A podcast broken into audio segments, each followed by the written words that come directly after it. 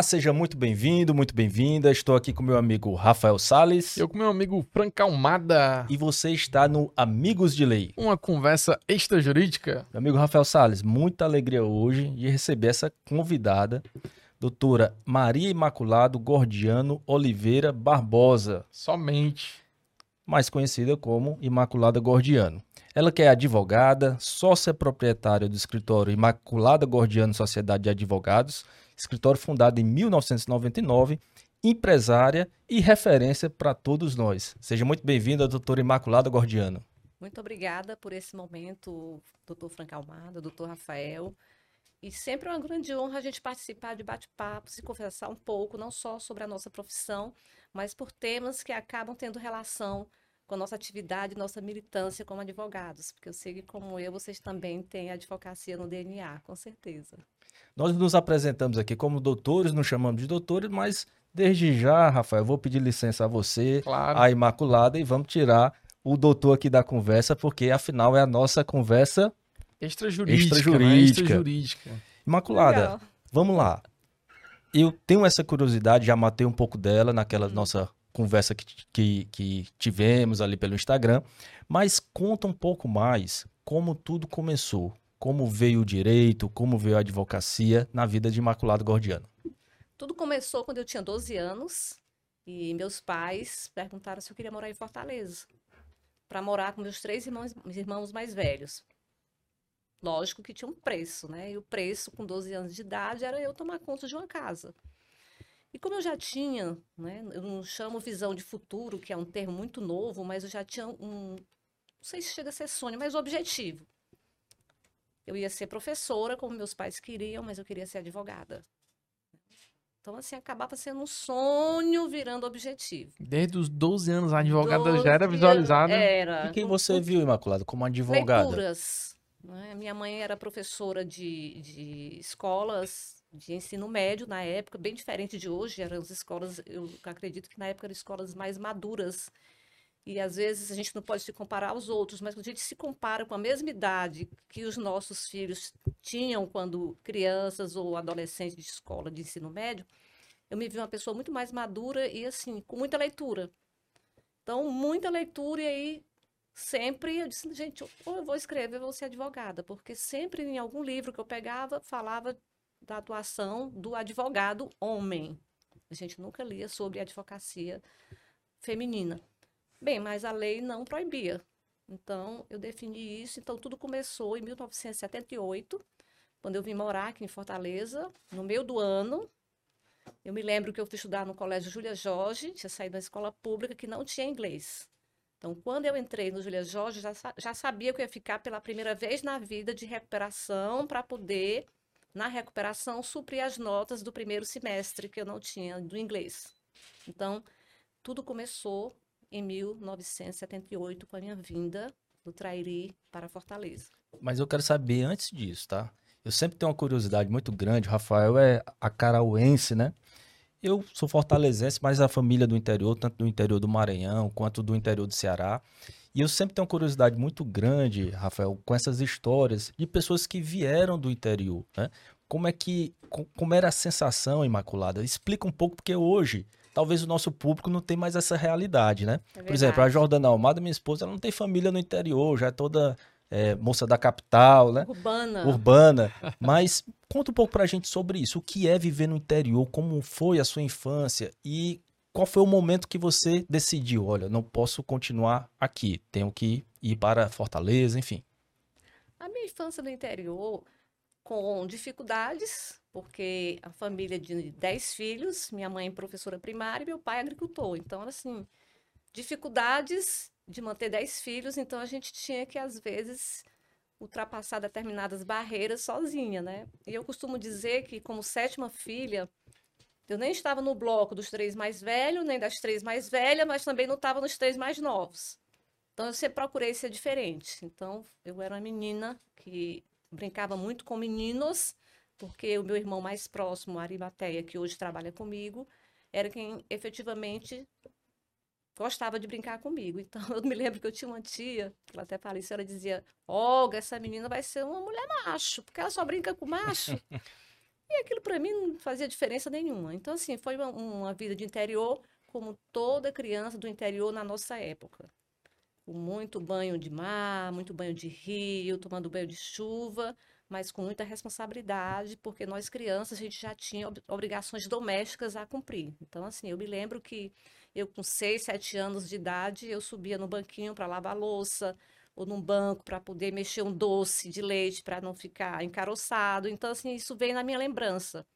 Agora, momentos legais, bons, e que eu sabia que a partir dali, fazendo a minha parte de ser uma boa filha, né, estudando, então sempre fui uma aluna extremamente dedicada, eu, eu percebia que eu chamava sempre a atenção dos professores, sempre muito curiosa e sempre à frente.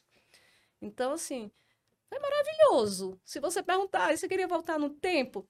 Não. Você queria nascer em Fortaleza? Não. Eu queria que fosse exatamente como foi. Mas, ah, eu quero voltar morar no interior? Não. Né? Minha vida é daqui para frente.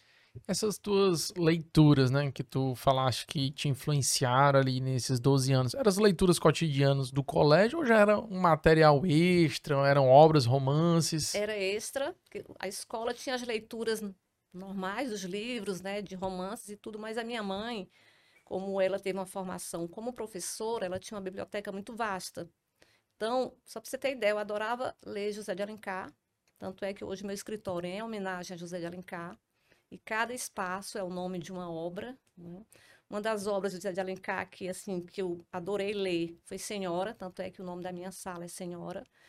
E aí, José Lindo Rego, Guimarães Rosa, Machado de Assis, que eu adorava e que adoro ainda, algumas crônicas, a gente para muito mais para ler as crônicas hoje. E romances também que a mamãe apresentava para a gente, né? Livros de, de é, a gente falava de novelas, de óperas, e sempre, todos os dias, a gente tinha esse momento de leitura.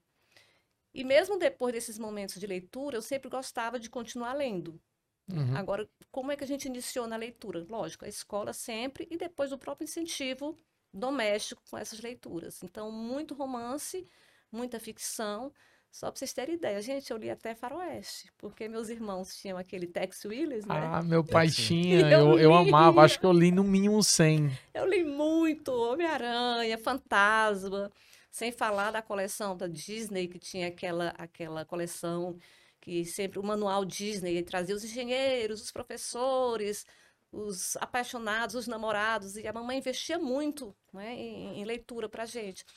E a leitura não tem como, né? A leitura ela abre horizontes, ela te dá a condição de se expressar melhor, ela te ensina a falar bem, a escrever muito bem. Então, isso sempre para mim é, contou como uma habilidade que me destacava como professora, aliás, como, como estudante, depois como professora e como advogada atualmente, né? Advogada empresária. Então, eu gosto de ler, continuo com essa paixão na leitura, né? Eu só não estou mais lendo bula de remédio, porque eu comecei a tomar remédio. Se a gente ler a bula, a gente não, não toma, toma mais o remédio. Os né? efeitos. Né? Mas eu adoro a leitura, então isso realmente abriu assim novos horizontes e abre, né? A leitura é que nos é, funciona. Eu, eu, te perguntei isso justamente porque eu acho que infelizmente não era para ser, mas hoje é um grande diferencial a leitura era para ser algo habitual. A gente pega as pesquisas aqui no, no Brasil, né? O índice de leitura é muito baixo. Eu mesmo comecei a me interessar pela leitura é, de romances já muito tarde. Já eu estava na faculdade. Acho que eu fiz intercâmbio e ficava entediado no trem. Naquela época não tinha um celular para ir mexendo. Eu comecei a ler Harry Potter e aí fui em, é, emendando vários romances e descobri, Frank, que, que você conseguia ler um livro em três dias. Para mim era uma coisa de outro mundo pegava um livro antes demorava meses. Então, eu, eu, te perguntei isso porque eu acho que essa questão da leitura influencia muito nos bons profissionais. Quando a gente pega a, a história dos grandes profissionais, quase sempre essa questão da leitura está muito atrelada. Eu acho que é importante a gente destacar isso para o nosso ouvinte, né? Exato. E, e, você falando do Tex Ranger, né? Uhum. É, tem um, um, primo meu, sabe como é que é o nome dele? Ah. Kit Wheeler. Ah, o Kit Wheeler, Kit que fazia Wheeler. par com o é. Tex, né? Que era é filho do Tex. Era filho do é, Tex. Filho do Tex. Ah, o, meu, o, meu, o meu tio. Ainda tem era... irmão do Tex também, eu não lembro o nome. Meu agora. tio era fã do Tex, né? Aí botou o nome do filho dele de Magno Kit Wheeler. Kit Wheeler. Nosso colega advogado, Magno Kit Wheeler Queiroz Almada, tá? Então, Kit Wheeler, eu vou fazer um corte aqui para você é, ter acesso a esse E podcast. só uma adenda, não sei se vocês sabem, o autor do, do Tex é um italiano. Não e, sabia. e tem um neto dele que é investidor aqui no Ceará de grandes empreendimentos. Nossa, que surpresa, Família- né? Pra mim é Família- algo... Olha aí o. Wheeler. Empreendimentos provavelmente vocês já foram. Foi mesmo. É, é um dos donos ali da, daquele que fica ali na região de Jeri, do Alquimiste. alquimista. Restaurante, né? Aí tem um restaurante lá, é tipo um. Hoje é, é praticamente um clube. Lá em o- Jeri. É, Eu faz tempo que eu não vou a mas provavelmente quem leu, se chegar perto, vai reconhecer, né? é bom demais. E outra coisa, a Imaculada, falando da questão da família, né? A minha família, como disse, também é muito parecida. E aí teve um episódio interessante, Imaculada, que meu pai, quando. Também eu acho que ele é o sexto, sétimo, alguma coisa assim. E lá na, na, na época dele, família humilde, mesmo do sertão, é, o, o, o, jantar, digamos assim, era servido numa grande bacia e cada um tinha o seu montinho ali, cada menino tinha o seu montinho. Mais cedo, meu avô, o Edilson de Fama, tinha é, saído para ir atrás de um gado e deixou meu pai pendurado numa, nu- numa árvore lá. E voltou para casa. Quando fez aquele montinho, os meninos tudo. Aí sobrou um montinho lá. Disse, rapaz, cadê o Edivan? Aí ele lembrou que tinha deixado o menino pendurado na árvore, porque o montinho tinha, tinha ficado lá na Sobrado bacia. montinho. Tinha sobrado um montinho lá na bacia. Foi, foi o que salvou ele. Minha amiga, então entrou na faculdade já com a cabeça de advogar, já direcionada para isso. Teve algum momento que titubeou ali, Não, concurso? Nunca, nunca, nem concurso.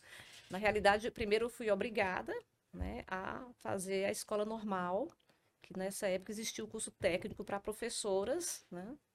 E era uma escola, um Instituto de Educação, que só estudava mulheres. Então, quando eu terminei o ensino médio, eu fiz uma- um concurso, porque a procura para o instituto era tão grande que a gente tinha que fazer um concurso pela Secretaria de Educação. Então, eu fiz esse concurso, passei e fui estudar na escola normal, era conhecida escola normal.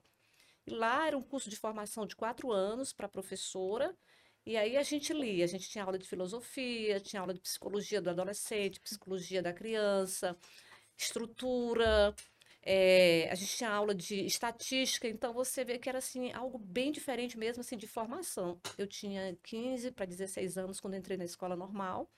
E aí era condição sine qua non, ou seja, primeiro você vai ser professora, depois, se você quiser, você vai fazer a tua faculdade. Minhas irmãs fizeram, foram professoras e continuaram a formação delas na, nas universidades para melhorar o currículo como professora, e eu não, eu disse, eu vou ser advogada. Então, na escola normal, eu já procurei ser a melhor aluna para ser, ser escolhida como, como monitora. E eu escolhi a monitoria da cadeira de estrutura da educação. que era essa cadeira? Ela trazia exatamente o estudo sobre a legislação em relação à educação do Brasil. Era a lei de bases e, e da educação. E quando foram escolher a monitora, só uma se candidatou, que fui eu. Aí a professora olhou para mim e disse: Você sabe o que é estrutura? Eu disse: A gente não vai estudar as leis da educação, o que é que o professor tem que saber. É, pronto, eu quero ser essa, essa, essa monitora. Então, a minha monitoria já partiu para uma área já de visão. Nisso, ela me convidou para trabalhar na escola dela, como assistente de creche. Eu, tranquilo, tinha 16 anos. Ganhar Uhum. dinheiro, aprender, ótimo. E nessa escola, eu já estava no último ano da formação como professora, que era o quarto ano. E nesse quarto ano você escolhia uma especialização como professora. E eu escolhi na área de matemática, que eu gostava muito de, de matemática mesmo, e principalmente da parte de, de estatística. Eu era uma aluna assim, muito prendada para números, eu era muito rápida.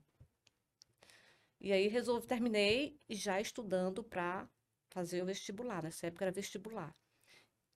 No- na escola normal, gente, nós não tínhamos essa formação para universidade, como tinha na época o colégio, o GEL, o Master, que tinha até os cursinhos. Então, os alunos já estudavam física, biologia, química, para se preparar para o vestibular. E aí eu fiz um planejamento muito jovem, com 18 anos, eu disse, eu vou fazer o cursinho, vou continuar trabalhando como professora e vou fazer um cursinho para tirar minhas deficiências em química, física e biologia. Que basta que eu não zere nessas cadeiras e as outras eu sei que eu vou mandar bem, como a parte de gramática era muito pesado na época do vestibular, a própria parte de, de, de literatura era incrível, eram vários livros que a gente tinha que ler, e eram livros sempre do nosso período de, de colégio, não é?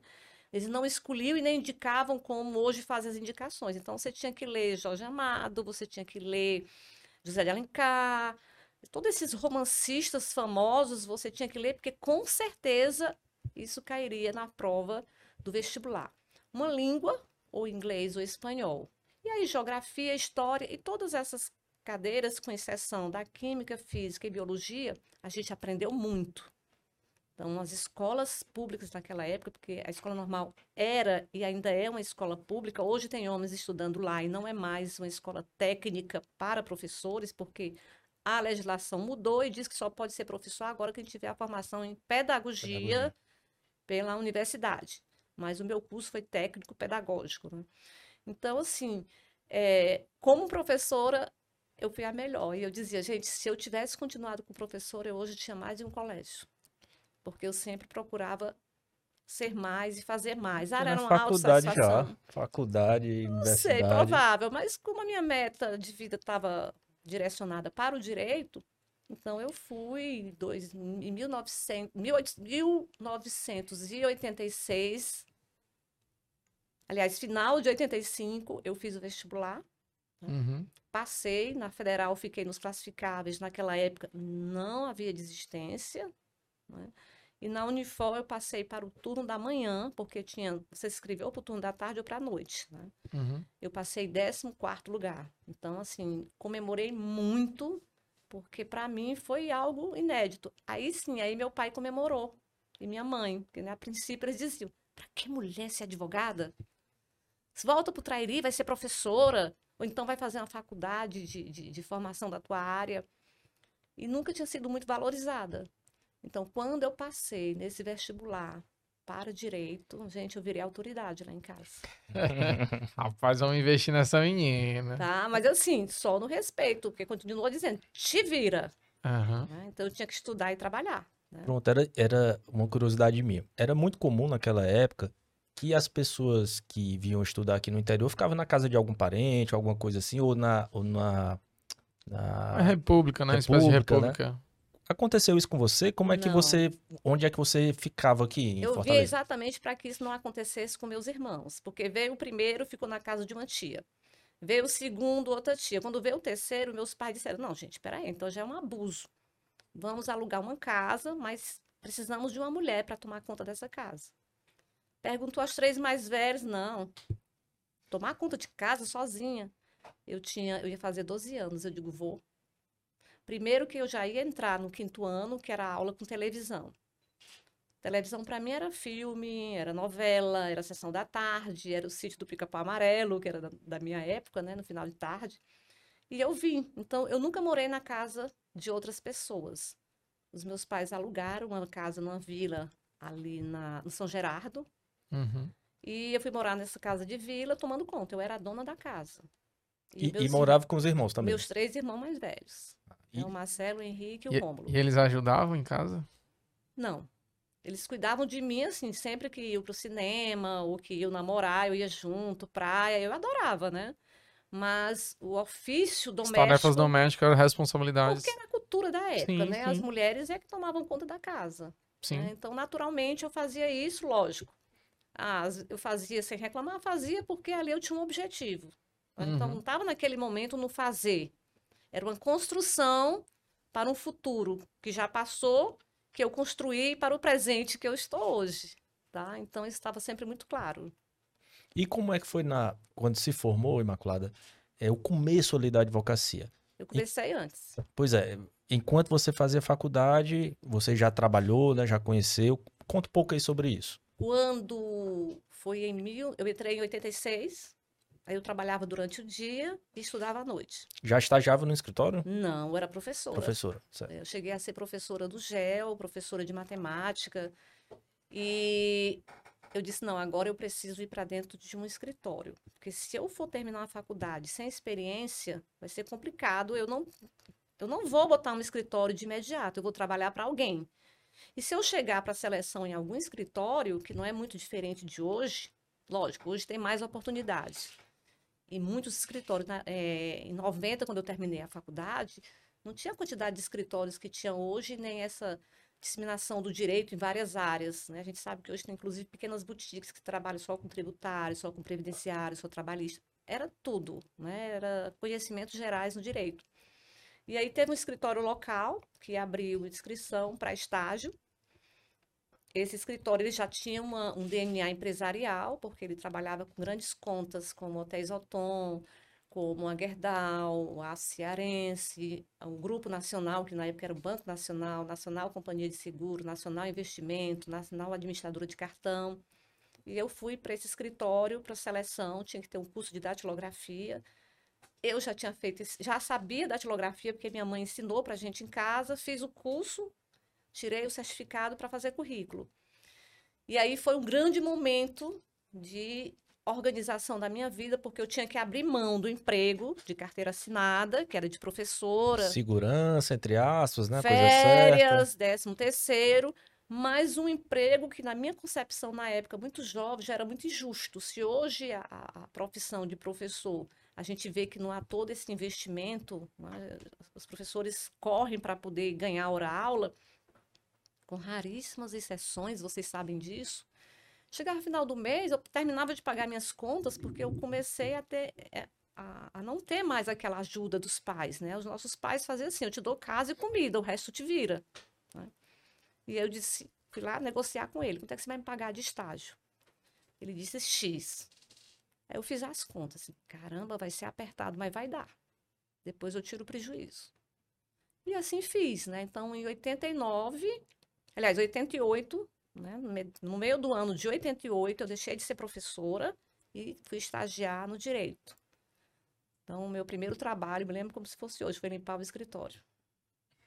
Sabe? Hoje o- você bota estagiário e diz, ah, mas está Fala- fora do meu escopo. É assédio né? moral. É o escopo, né? Não, pra mim era super natural. Não, eu tô dizendo hoje é assédio moral. Só em eu ter sido aceita, gente, no escritório empresarial, com contas altíssimas, Uhum. e eu era a segunda mulher a entrar nesse escritório, gente, era demais. Nossa, eu limparia até o banheiro.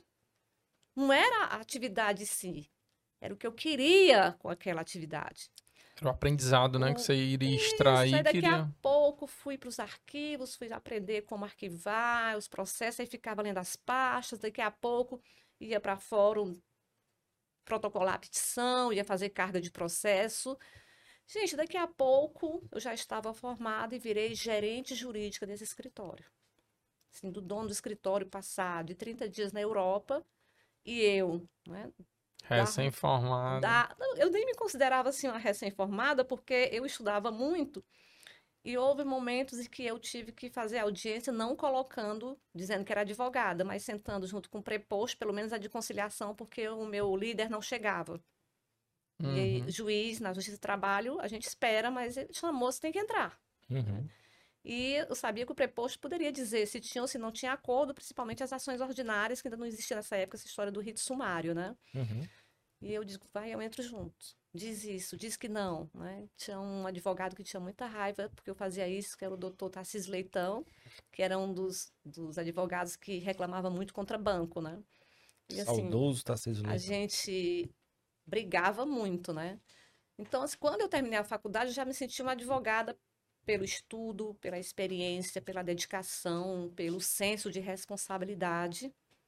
Então, eu só fui amadurecendo e continuando o meu estudo dentro das áreas que eu queria efetivamente trabalhar. né? Então, eu cheguei a ser gerente jurídico, ou seja, de uma petiçãozinha de juntada de procuração, de um simples protocolo, né, do pedido de vistas, eu passei a fazer, inclusive, recurso extraordinário, que era só uma função dele, porque era o máximo do máximo, né? E eu fazia, ele revisava e sempre fazia. Ok. Só para a gente tentar mensurar aqui, da- do valor da bolsa de estágio ao valor desse cargo. Pas- Passou quanto tempo e proporcionalmente eram quantos X mais? Duas vezes mais? Três, quatro, cinco? Olha, falar em dinheiro na década de 80 era complicado em função da inflação. Mas eu me lembro que quando eu virei advogado, eu comecei a ganhar muito dinheiro. Porque ele me dava participação, inclusive, no que eu captava. Captava. E eu vendia. Assim, olha, eu tenho um escritório, não sou sócia, mas sou associada, a gente faz isso. Eu conhecia na palma da mão o que o nosso escritório poderia oferecer. Né? Mesmo que, que não fosse uma participação grande, mas como eu vendia muito, eu ganhava muito dinheiro para aquela época. Tanto é que eu casei em 92 já com frutos do meu trabalho como advogada, né? E, e, e, esse foi mais ou menos quanto tempo, assim, da, quando você entrou como estagiária? De 88, metade de 88, até eu me formar no final de 90, e depois até setembro de 93, quando eu fui demitida desse mesmo escritório. Vamos já chegar lá nessa parte. Então, assim, é, é, foi uma diferença grande. E aí tem algo interessante, viu? Porque se fosse comparar com o salário de professora, gente, como eu ganhava dinheiro. Entendi. Ah, mas não tinha férias. Quem quer férias? Ah, não tinha décimo terceiro, eu ganhava mais do que 13 salários anuais. Uhum. Então, para mim foi assim uma das melhores experiências e era o que eu queria. Era estar no lugar onde eu pudesse aprender. Eu tô te perguntando isso porque uma das as dificuldades que eu vejo hoje é uma filosofia até que eu aprendi com um dos meus irmãos, Daniel, sempre replico, né? Não pense no dinheiro que dinheiro é consequência. Uhum. Se você entra né? Então, por exemplo, você teve a atitude de sair do emprego, que recebeu uma remuneração melhor, foi passar por um aperto porque você estava atrás de conhecimento. Exatamente. Você sabia do seu potencial, mostrou esse seu potencial e esse conhecimento, em, em pouco tempo, assim, em alguns meses, passou a trazer um retorno fi financeiro. Exatamente. O, o, problema que eu vejo hoje, sabe, Frank Imaculada, é que o pessoal às vezes quer inverter essa ordem. Não quer. Quer primeiro o dinheiro. Não quer o, o ônus, né? Exatamente. Quer o bônus. Eu me lembro que às vezes eu fazia a conta e eu dizia assim, gente, não vai dar para eu comer hoje a minha coxinha com suco. Até eu descobri uma tia, que a gente chamava de tia, que era uma vendedora de lanche, que ficava no estacionamento da Unifor, que a gente podia pendurar a conta para pagar no final do mês, né? Que era que me salvava. Então, se eu tirasse o dinheiro da coxinha e do suco, porque eu almoçava meu dia uma hora, ia para a Unifor, você é da Unifor 10 e meia, porque a gente assistia aula mesmo. A gente não tinha esse negócio de matar a aula para ir embora. Eu pegava sempre o último ônibus, eu morava ali perto da Sardinha Termínio, eu pegava Antônio Bezerra Unifor. Por que, que a gente pegava o último ônibus? Porque quem entrava primeiro eram os meninos. Eles empurravam, entravam, e eu disse, não, não sei que eu vou chegar em casa, vou sentada, vou descansando. Então, tinha dia que eu não lanchava, porque senão ia dentro do meu orçamento, né, pequeno, doméstico, e financeiro profissional, eu não ia ter dinheiro para tirar cópia. Eu precisava tirar cópia dos livros que eram indicados para leitura. Que aí eu repito, gente, eu não estudava para a prova e não estudei para fazer o AB. Eu estudei para ser advogada. Sabe? Eu sempre tive isso na minha cabeça muito claro. A Imaculada estudante, tinha uma disciplina preferida já naquela época ou não? É incrível, às vezes eu converso com alguns colegas era direito penal. Eu não sei por que, que eu, isso acontece eu acho que 90%. no mundo, né? É. Eu acho e, que 90%. Eu, tive... eu também fui formado para ser um criminalista. Pois é, eu me lembro como se fosse hoje, eu tive excelentes professores, como o professor Cândido, eu tive a doutora Rossana Raia, na época, ela era promotora de justiça bem jovem, e eu me lembro que depois, já trabalhando numa empresa, eu fui fazer audiência lá em Baturité, e a doutora, a doutora Rossana estava como juíza. Quando eu entrei na sala, ela, o que você está fazendo aqui? Advogar, fazer audiência. Ou seja, na cabeça dela eu tinha que ser uma penalista. Nunca pensei. Gostava de ler, estudava, estudava todas as matérias, porque assim, era a formação. Mas tinha essa paixão de ler um pouco mais, né? De ter um poder de reserva maior. Não entendo por quê, porque isso é algo que a gente percebe ainda hoje nos, nos jovens advogados, né? Essa paixão pelo direito penal. Não é nem um processo, é o direito penal em si. Deve ter alguma mágica que envolve as pessoas. Acho que é aqueles programas policiais, Franca. A gente Também, assiste. É, nessa época não tinha isso. Não, tinha ainda não, não, né? não, eu acho que era a própria doutrina mesmo que incentivava. E, e, eu acho que tinha muito, eu vou perguntar também sobre isso, tipo, muito o ar do advogado criminal. Por exemplo, eu gostava muito de assistir júri na pois é. faculdade. É. Eu saía ali da, da, da Unifor, atravessava ali por fora o Cláudio Bevilacqua e assisti muito júri, é, que é um, é, com todo respeito e devido às proporções, é uma peça de teatro, assim, para o estudante que está ali, né? É muita entonação, muito, muito argumento, muita palavra. É, assisti muito júri com o saudoso José Wilson Furtado, Hum. promotor. É, coincidentemente, fui no primeiro. A primeira vez que eu fui ao júri era um do Paulo Quezado, né? Aí o Paulo Quezado passou o júri todo, ele não falava nada do processo, mas falava de, de Aurora e de. e, e todo mundo ali, mas nada de processo, e mesmo assim, no final ainda saiu bom pra ele. E. e começo do Hermeson Castelo Branco. Você vai entendendo que tem questões extrajurídicas. Extrajurídicas. Era, tinha um tinha um, um- o doutor Marcos de Holanda, que também foi meu professor, e um excelente professor também. Ele até dizia Marquinho de Açúcar, né? E realmente ele incentivava muito a essa leitura, a esse conhecimento mais aprofundado do direito penal. Talvez tenha sido isso, não que os outros professores não incentivassem. Eu tive excelentes professores que hoje são juízes, são desembargadores, alguns infelizmente já faleceram, né? Mas assim, foi o próprio ambiente. Falando em ambiente, Maculado, duas coisas que eu queria pontuar aqui do que eu estava ouvindo. Primeiro, eu não tive essa possibilidade, por outros motivos, de começar num grande escritório, já montei o meu, mas o que eu recomendo é exatamente isso. Se você puder, aliás, se você quiser montar um escritório, entre num grande escritório e veja ali como é. Talvez você até consiga ficar nesse escritório, né? Ter alguma possibilidade de ficar no escritório, mas é uma grande escola também. E outra coisa que me despertou curiosidade, Maculada, era, é de saber o seguinte. Hoje, o, o- eu vejo muito essa imagem do advogado um pouco distorcida. É a novela que bota aquele advogado inescrupuloso, que frauda o contrato, que isso, que aquilo. É o filme que o advogado ali tem uma certa máfia e tal, tal, tal. Como era a imagem do advogado nesse tempo que você despertou interesse por advogar? Como era, você lembra como era a imagem do advogado, o que é que se tinha? Eu bato muito nessa questão, nessa tecla de hoje, viu? O, o Frank ainda quer falar de obras de arte, que advogados parecem vampiros. Não, nem vou falar do advogado vampiro, não. Mas Não, é, o que eu olha, quero saber é, na- nessa época, como era que era socialmente visto essa muito- imagem do Uma advogado? figura muito respeitada. Sempre quando você diz, quando as pessoas diziam que eram advogados, olha, a pessoa é advogado, fulano é advogado. Não, o pai de fulano é advogado. Então tinha esse olhar de muito respeito, de muita admiração, porque realmente, independente do, do, do que se diz hoje, se você analisar hoje o papel social do advogado, é tão importante que está lá na Constituição Federal, né? Ele é imprescindível. Então, Não pode haver justiça sem a atuação do advogado. Então, tinha sempre essa visão de respeito.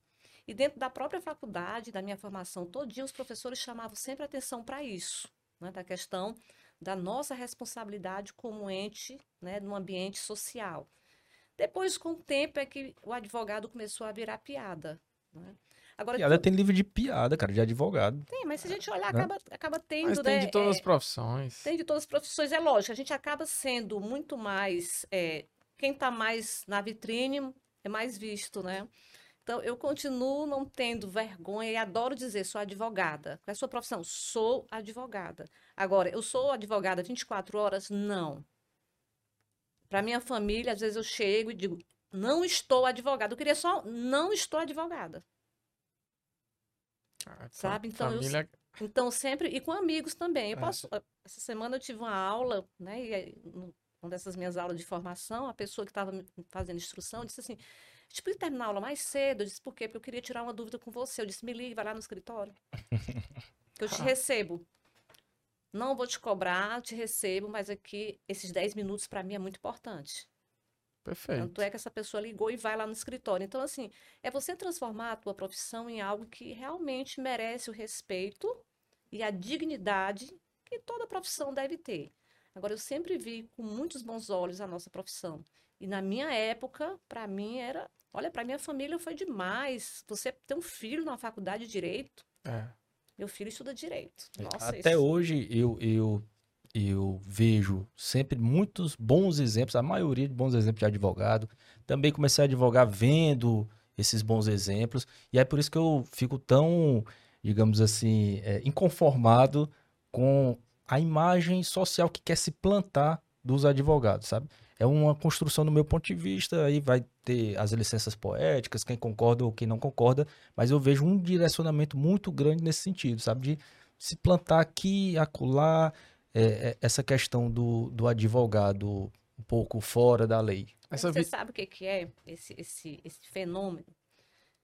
Quando eu estudei, e quando eu me formei, mesmo no início da minha profissão como advogada, a gente tinha uma instituição bem mais respeitada. E aí eu não digo só o AB, outras instituições também. Então, a gente está vivendo um momento que eu chamo freio de arrumação.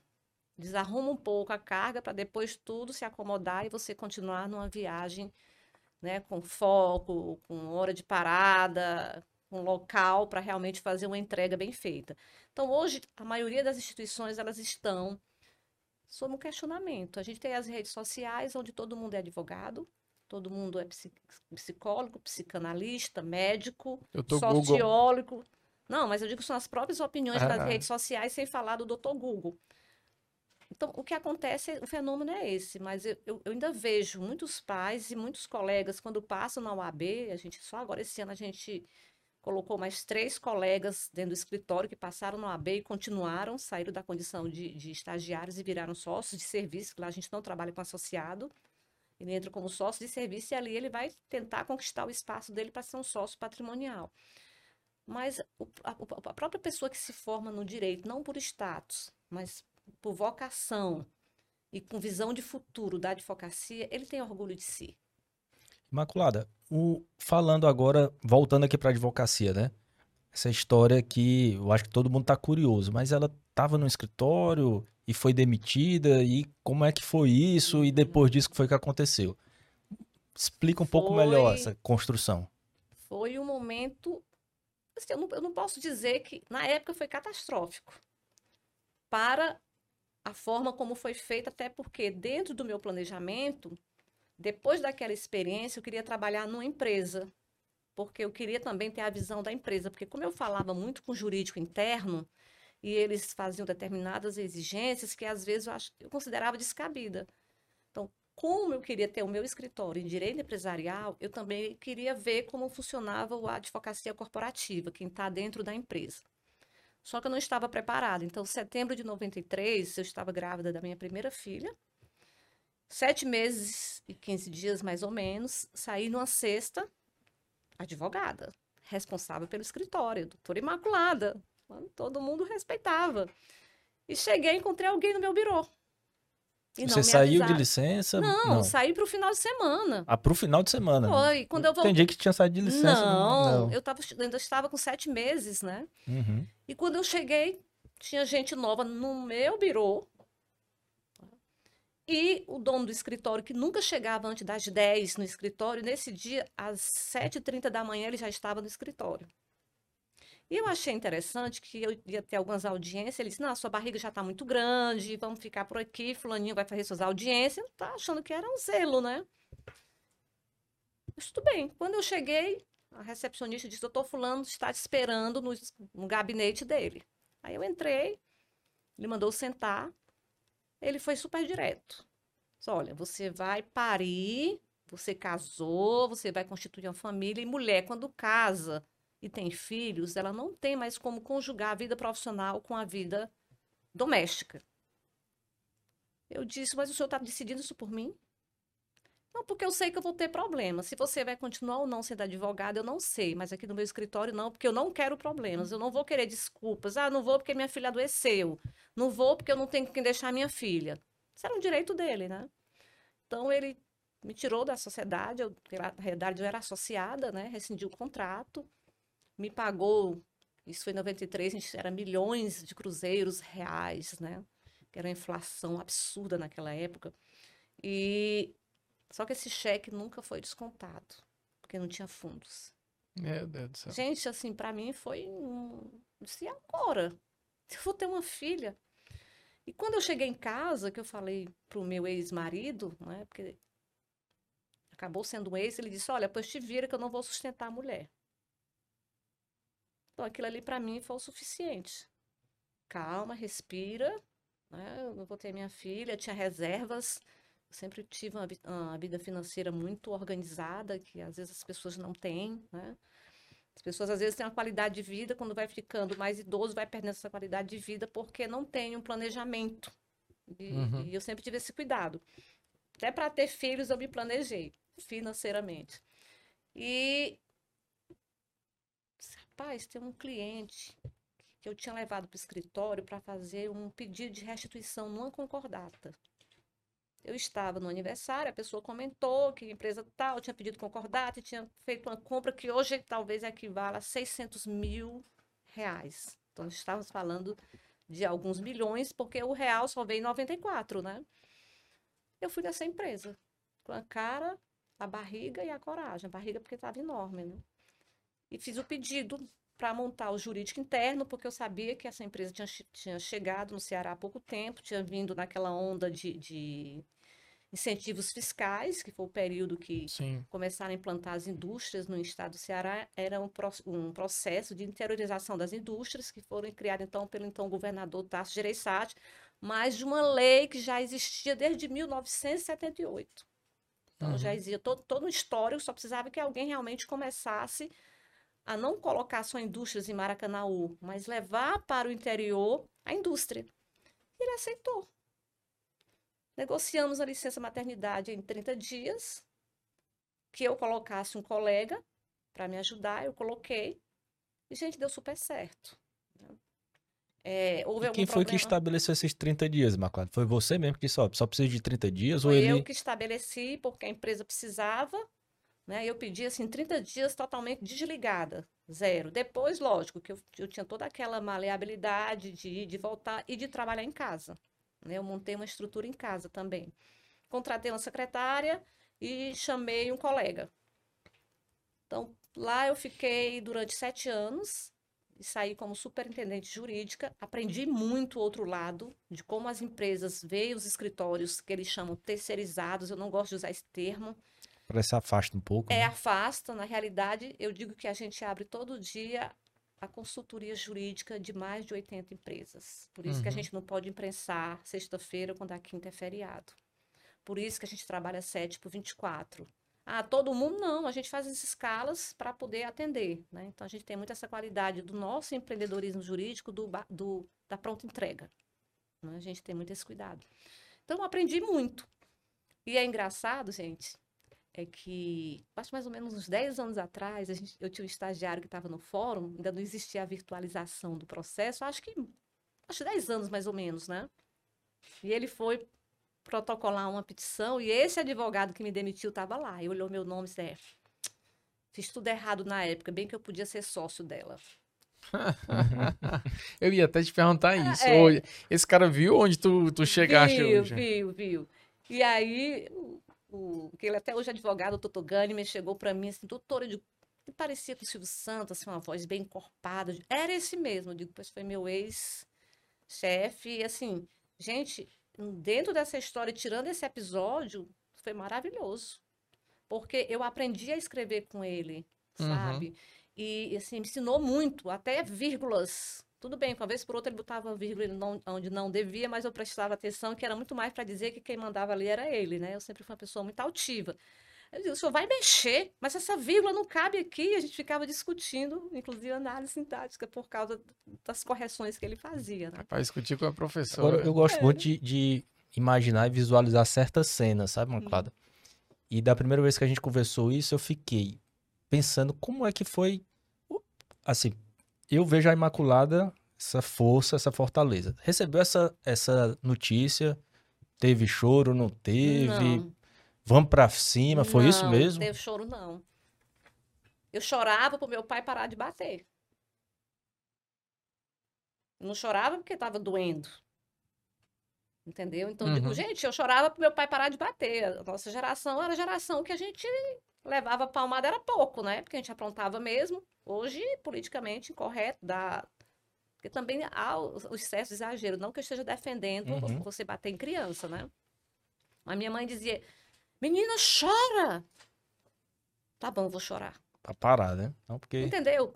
Muito mais por ela. Porque às vezes ele cansava, mas eu não chorava. Ah, não, é o meu perfil. Eu disse, tá, tudo bem, doutor Fulano. O senhor é que sabe, o senhor tá perdendo. Vamos pra frente. Vida Eu- que segue. Um ponto que eu achei, é, eu acho importante da gente destacar, principalmente para quem está nos ouvindo, é da importância de você numa, numa situação dessa de dificuldade, de buscar ajuda. e você mentalizou quem poderia lhe estender a mão, quem poderia lhe ajudar naquele momento e você não ficou esperando a ajuda passar. Não. Você chega e diz: Olha, aconteceu essa situação, tô precisando aqui de uma oportunidade, posso lhe dar isso, isso e isso. E, e Nem conseguiu... ficou de vítima sofredora, né? É, Não. exatamente. Eu, eu acho que falta muita atitude e, e não isso é aí foi perfil. mudou É. sua vida. É, isso não é meu perfil, nunca foi. Quando eu comecei falando para vocês que eu era a sétima de 10 e que eu não estava inserida em nenhum núcleo, minha mãe saía do Trairi e vinha para Fortaleza, presente para os três mais velhos. Depois, presente para as três mais velhas. Depois, para os três mais novos. Onde é que eu ficava? Eu ia chorar? Não, gente, senão eu tinha chorado a minha vida toda.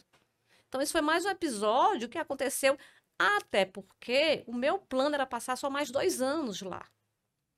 E quando eu comecei a ter essa visão de que eu precisava entrar numa empresa, já comecei a mapear quais eram as possíveis empresas que eu pudesse começar a apresentar meu currículo. E eu sabia que esse grupo econômico ia precisar abrir um jurídico. Então, eu não fui assim, pedir um emprego. Não, eu- aliás, eu não queria nem ser empregada. Eu queria ser prestadora de serviço, não fui empregada porque a orientação de São Paulo era que o jurídico tinha que ser seletista. Só por isso, que eu poderia ter sido uma prestadora de serviço autônoma, mas para mim não teria sido problema nenhum. E aí chegou num ponto que a minha profissão, eu já tinha a ideia de colocar o escritório, mas aí isso ficou mais forte quando eu comecei a perceber que dentro da empresa eu fazia muito mais do que ser advogado. Eu já estava fazendo funções que não eram minhas. Por exemplo, o diretor administrativo viajava ou tirava férias. Eu tinha que ser superintendente jurídico e diretora administrativa. Um dia, durante um período, eu tive que assumir a presidência da empresa interinamente. Gente, eu não queria isso. Eu queria ser advogada. E aí, nesse dia, aí fiz o planejamento, pedi uma reunião com o conselho da empresa e disse qual era a minha intenção e provei para eles que eles iam ganhar mais porque eu tenho uma equipe com um custo menor. E eles aceitaram, me ajudaram a montar o escritório, birô, é, cadeira, principalmente os computadores, que vocês sabem que naquela época, na década de, de Muito 90 caros. até 99, eram caros, não eram coisas baratas. E, e eram é, computadores de primeira linha. Então, assim, me ajudou, foi meu cliente durante muitos anos, né? Talvez um dos primeiros. E aí, com ele, vieram outros, né? A gente entrou no foco, e aí veio a história do planejamento. Gente, onde é que a gente pode montar um escritório para crescer? Mas Imaculada, antes desse do, do escritório Imaculada Gordiano, uma dúvida que eu tive aqui. No departamento jurídico, como era a composição entre homens e mulheres advogadas? Você sentiu alguma dificuldade por ser mulher advogada ou algo nesse sentido? Como era a realidade dentro desse departamento jurídico? Você liderava, logicamente, homens e mulheres, né? Mas como era que funcionava lá? Eu sempre fui uma pessoa muito altiva. Então, para alguém me, me consertar é meio complicado, né? Porque a minha reatividade, ela é muito inteligente, ela não é a reatividade agressiva. E eu sabia que eu tinha um papel ali importante, ou seja, eu, eu dava assessoria a todas as operações da empresa e eu sabia que se desse errado, a responsabilidade seria minha. Então, assim, dentro do departamento jurídico, eu procurei dar uma equidade, era responsabilidade minha, então eu tinha mulheres e tinha homens. Quando é que eu percebi que uma vez houve, né, um- dos diretores se sobrepôs a uma orientação minha, né, muito mais por ter vindo de uma mulher e ele não admitiu. Um gerente de RH queria sair da empresa para ir trabalhar em outra empresa e queria fazer acordo. Eu disse, gente, não existe acordo. Ou o empregado pede demissão ou ele é demitido sem justo motivo ou o empregado é demitido por justo motivo, ou ele entra com pedido de demissão indireta por justo motivo. Não existe acordo, só se reclamar e for na justiça fazer um acordo. E o diretor administrativo insistiu, eu dei um parecer que não. Ele insistiu, eu mantive não. Foi para o conselho da empresa, eu disse não. O diretor-presidente veio, eu disse não. Então, eu comecei a sentir essa, essa dificuldade, porque eles, eles às vezes percebiam que é como se eu tivesse querendo enfrentá-los e não era, era apenas fazer com que a coisa fosse correta, né? E aí não era nem a questão de literalidade, era a questão mesmo de compliance, de segurança jurídica para a empresa. Fato é que eu registrei essa condição, o, a pessoa saiu no acordo, Eu digo, bem, já que vocês querem fazer errado, vamos pelo menos reduzir o risco, mitigar riscos, né? Eu mandei, faz a rescisão completa e paga como ele recebendo tudo sem justo motivo. À época fizeram ele devolver os, a indenização e o aviso prévio. Depois da reclamação trabalhista, deu. Uhum. A empresa perdeu? Não, porque a gente mitigou os riscos através da documentação farta que foi para os autos. Mas isso era uma dor de cabeça constante e eu sentia muito mais que era o poder do homem querer suplantar uma orientação de uma mulher. Mas isso não incomodava, né? De jeito nenhum. Agora, Imaculada, nós vamos fazer aqui uma pequena Mo- participação. Momento Uritu. Momento Uritu, cafés especiais, certo? Rafael Salles, conta pra gente aqui o que é o café especial Uritu. Bem, o Uritu é uma torre que fica situada aqui em Fortaleza. Eles importam cafés de todo o Brasil, inclusive cafés aqui do Ceará, da nossa querida Serra de Guaramiranga. Tem bastante lá também. E o grande diferencial é a torra, o momento da torra, que torna o café bem mais agradável ao paladar do que aqueles cafés tradicionais, né? Tem uma classificação, não sei se você sabe, Imaculado, que vai de 0 a 100. Tem, É? duas, tem duas associações. E o café, para ser considerado especial, tem a nota a partir de acima de 80. 60, 80 gourmet e o- aquele mais tradicional é aquelas notas mais baixas. E aí, o café da Uritu você vai sentir aqui agora. E essa é a hora que Rafael Salles É. faz o café Uritu Vocês podem aqui seguir para... conversando que eu vou aqui. Para o Mas convidado. eu tenho tá? curiosidade, o que é Uritu? Eu ainda não perguntei para eles do, o, o significado de Uritu, mas deve ter alguma relação com o café e eu vou trazer essa resposta no nosso próximo é, episódio. Salles. Porque é um nome diferente, me parece assim meio indígena, É, mas parece eu não tenho indígena. certeza, né? Vou já pesquisar aqui. Uritu, interessante.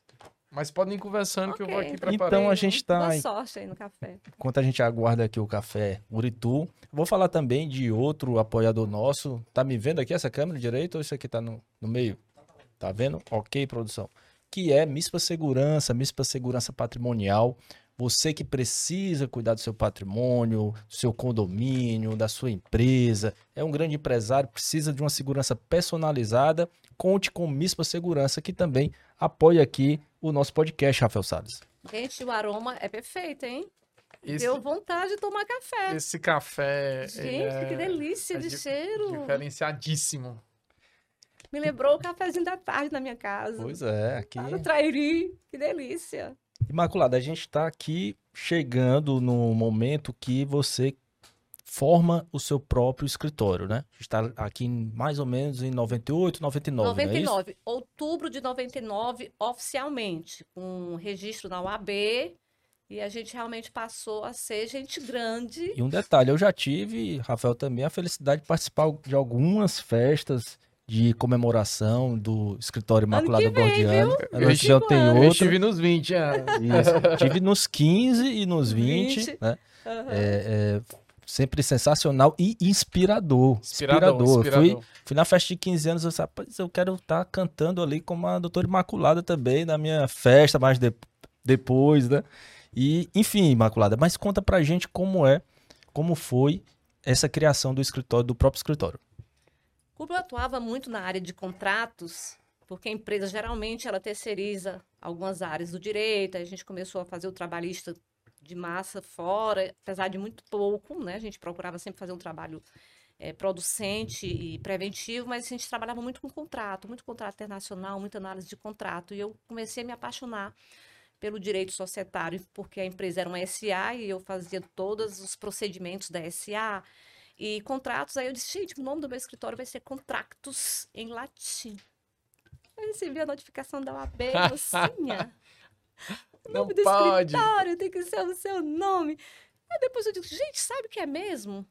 E aí virou, é, é, era Imaculada Gordiano Advogados, né? Tava lá na OAB, mas eu comecei a fazer um timbrado, né? Mandei, contratei um marketing aí, uma, tipo, um- uma Mas, jangadinha. E por que, você escolheu o Gordiano? Porque tinha Maria Imaculada Gordiano Oliveira Barbosa de Bragans. Essa é brincadeira, né? Vírgula de Orleans e Bragança. Quando esse nome grande, falta É. vírgula de Orleans e Bragança.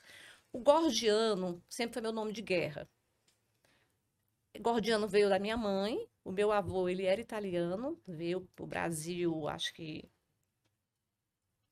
na metade do século XIX com os pais, não é, para trabalhar na cultura do café. Olha aí. E os irmãos se espalharam de São Paulo, só sei que o meu avô Hermano veio para Fortaleza, veio para o Ceará, interior do Ceará. né? Tanto é que a gente tem gordianos hoje em Manaus, que era de um do irmão dele, Espírito Santo, São Paulo. Eles se espalharam no Brasil todo. E a mamãe, que era a professora Olga Gordiano, a gente percebia que as Nome pessoas forte, viu? usavam Olga Gordiano. e minha mãe realmente era uma mulher muito forte, né? E eu me espelhava muito nela. Apesar das vezes não concordar com a, a visão machista dela, porque a formação dela foi essa, né? Apesar, a minha foi, mas eu sempre não fui refratária a esse tipo de formação. Eu gostei sempre do gordiano. Então, na, na, na faculdade, eh, mesmo nas escolas, eu era chamada de gordiano.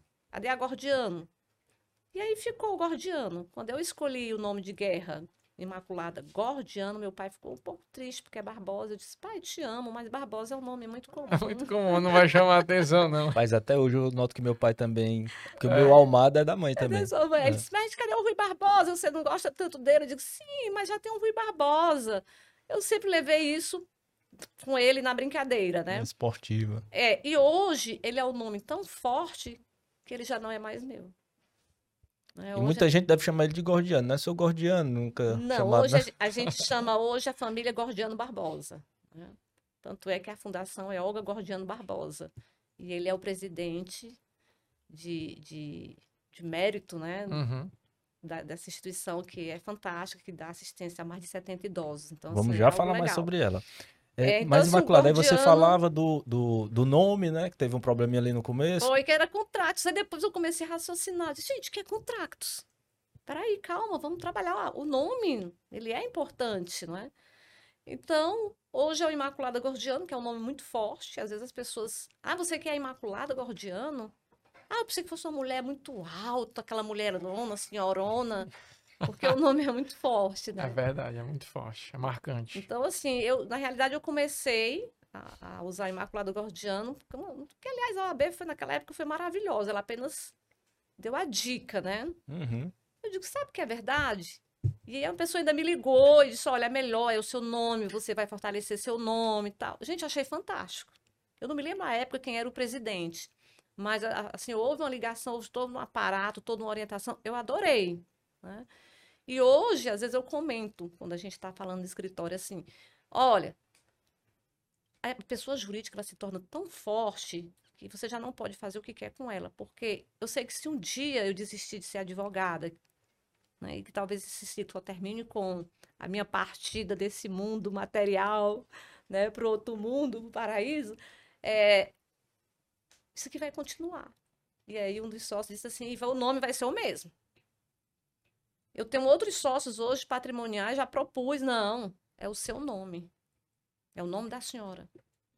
É porque é uma marca já hoje. Registrada, né? É, eu acho que de escritório de encabeçado por mulher é disparado assim. É. Não, não só encabeçado por mulher, de escritório de advocacia. Se falando em escritório de advocacia, o Imaculada Gordiana é referência. Todo mundo sabe as áreas de atuação Uhum. do Imaculada. Quando fala área da saúde, parte as- assessoria de indústrias, é, de calçados, enfim. Vem logo Imaculada Gordiana na cabeça. Faz parte mesmo, assim, E é é- uma marca consolidadíssima no estado do Ceará. É. E ainda é é- é, são poucos os escritórios que carregam nomes femininos, né? Porque elas mesmo fazem o seguinte, eu, às vezes eu dou, eu dou algumas consultorias a colegas, gratuita, né? No LinkedIn. Você, sou- você souber o quanto o LinkedIn, aí eu vou querer porque o cheiro tá fantástico, o aroma tá maravilhoso. É, às vezes as meninas colocam é, fulana de tal, advogada autônoma. Eu digo, para com isso. Advogada autônoma, não existe essa profissão. É uma condição que você está. Então faz o seguinte, coloca doutora fulana de tal advocacia, né? Substitui o autônomo por advocacia, você vai dar mais credibilidade ao que você vai comentar, ao que ao teu objetivo com o LinkedIn, que é uma das redes sociais que assim eu aposto muito. né? A gente faz um trabalho muito bem feito de, de- de assessoria de marketing nesse sentido. E eu sempre oriento as mulheres, elas perguntam, é incrível que a maioria do meu público que me acompanha são mulheres, são advogadas, e assim, de todas as idades e as meninas principalmente. Vamos brindar? Vamos brindar aqui ao, Bora. Já tá tomando. ao Uritu, café, Uritu, gente. café especiais. O aroma é delicioso. Muito bom, Rafael Salles. Parabéns, viu? Você já pode casar, Já, já. né?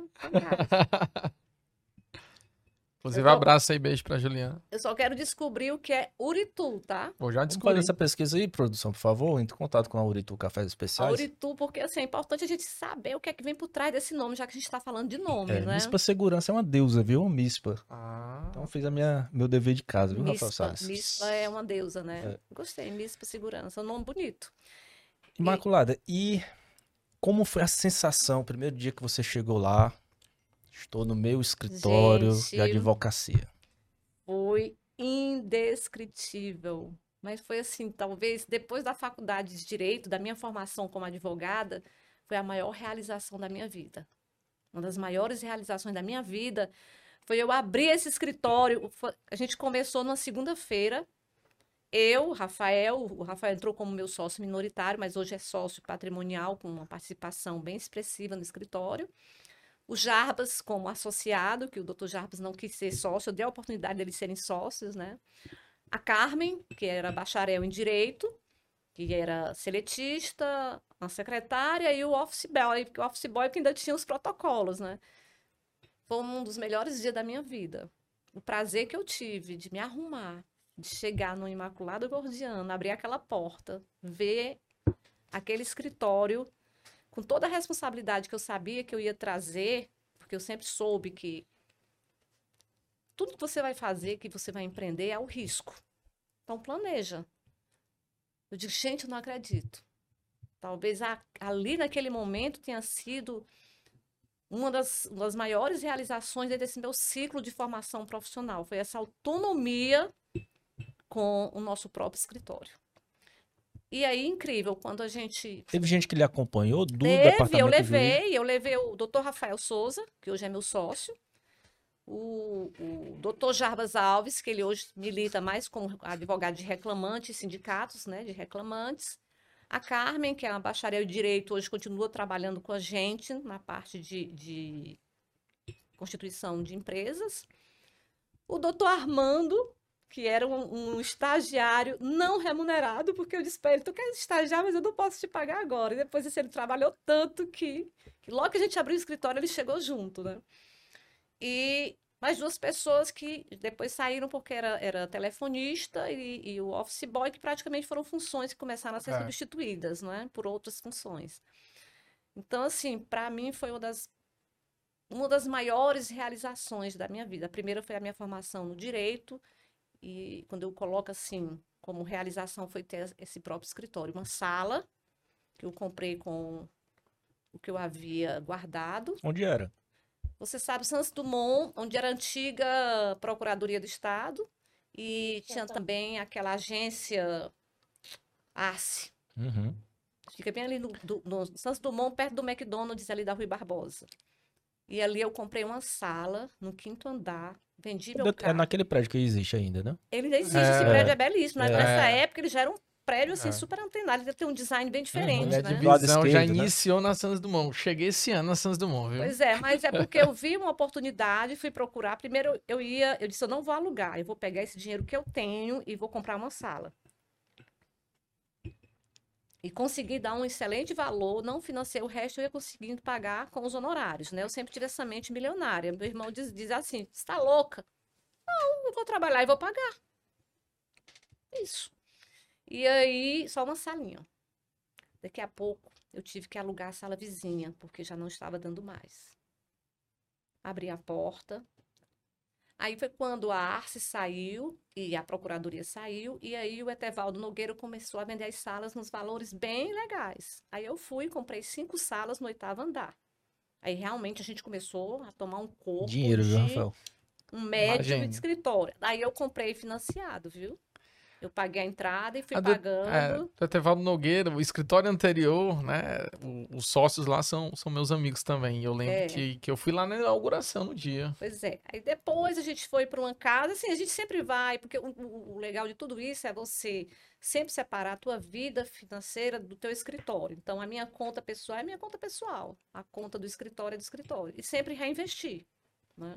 Isso é muito importante. Então, assim, foi a melhor sensação do mundo. Chegamos a informação do que é o Uritu aí, Rafael. Uritu vem do latim, significa queima. E por isso que o nome é torra, né? É uma torra, então eles utilizaram esse nome porque tem tudo a ver com a torra do café. E é o Uritu- que eles vendem, essa qualidade da torra, né? É. Não é o grão, é a qualidade da É. torra. Legal. É a soma do- da- dos dois fatores. Inclusive lá, se você que eu particular, eu sou muito fã de café, né? Sou assim, não à toa o Uritu está aqui. É, e, e lá eles vendem o grão. O Uritu já Então- patrocinava o Rafael Salles já. Ah, é? Já, Parabéns, pior que doutor. já.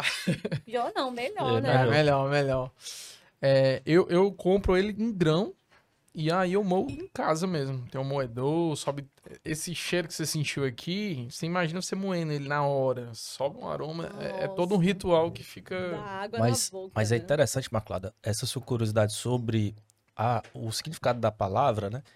É quando eu comecei a conhecer a MISPA, foi algo que me despertou a curiosidade. Por exemplo, eu, eu morava num- muito tempo ali na rua Dom Expedito Lopes. Sim. Eu tinha curiosidade de saber quem era o tal do Dom, Dom Expedito, Expedito Lopes, Lopes. né? Que ele, não sei se você sabe a história dele, mas ele era um, um, um pároco, né? Um- depois virou um, um bispo e ele foi assassinado por outro padre que estava sendo acusado lá de pedofilia. Ele foi lá fazer tipo uma corregedoria Uhum. e o padre assassinou ele. E eu tinha essa curiosidade de saber. Inclusive tem um, um livro muito interessante do Rogaciano Leite que é meu nome Também é nome de rua, né? É. também é nome do historiador Rogaciano Leite, É. que, que ele fala de todas as ruas, ou de todas não, né? Das ruas A mais época, famosas, né? Da, de Fortaleza. Então ele diz quem era, por exemplo, Barão de Sturdat, quem era Antônio Salles, quem era Alencar. Bárbara de Alencar, Que acho fantástico esse ali os nome. abolicionistas, né? Maria Aham. Tomásia, Marcos Macedo, Neri. Ana Neri e tal. E você vai Júlio encontrando, César. vai encontrando na cidade de Se Fortaleza cruza ali, a Júlio Isso. César com a Ana todo um sentido, né? Quem era tenente benévolo, quem era isso, quem era aquilo. Eu sempre Padre tenho... Antônio Tomás era meu conterrâneo, lá de Acaraú. É, eu sempre tenho curiosidade. Por exemplo, pouca gente sabe, mas vocês sabem de onde é o Barão de Stuttgart? Por que o Barão? Não. Não. É um título que ele comprou do Vaticano. Título de Barão, lá no, no Vaticano, Barão de Stuttgart. Então, um momento cultural aqui. Eu acho que a gente podia fazer essa pesquisa, hein? Todo o programa trazer o nome de uma rua, É, porque é de um- legal conhecer essa história. Ou de um produto local, porque É, esse nome, também. porque assim, o Uritu, quando eu vi o nome, eu digo, nunca vi esse nome, deve ter algum significado forte. E casou, quem escolheu, escolheu bem. É, Gustavo, abraço Gustavo Verlane.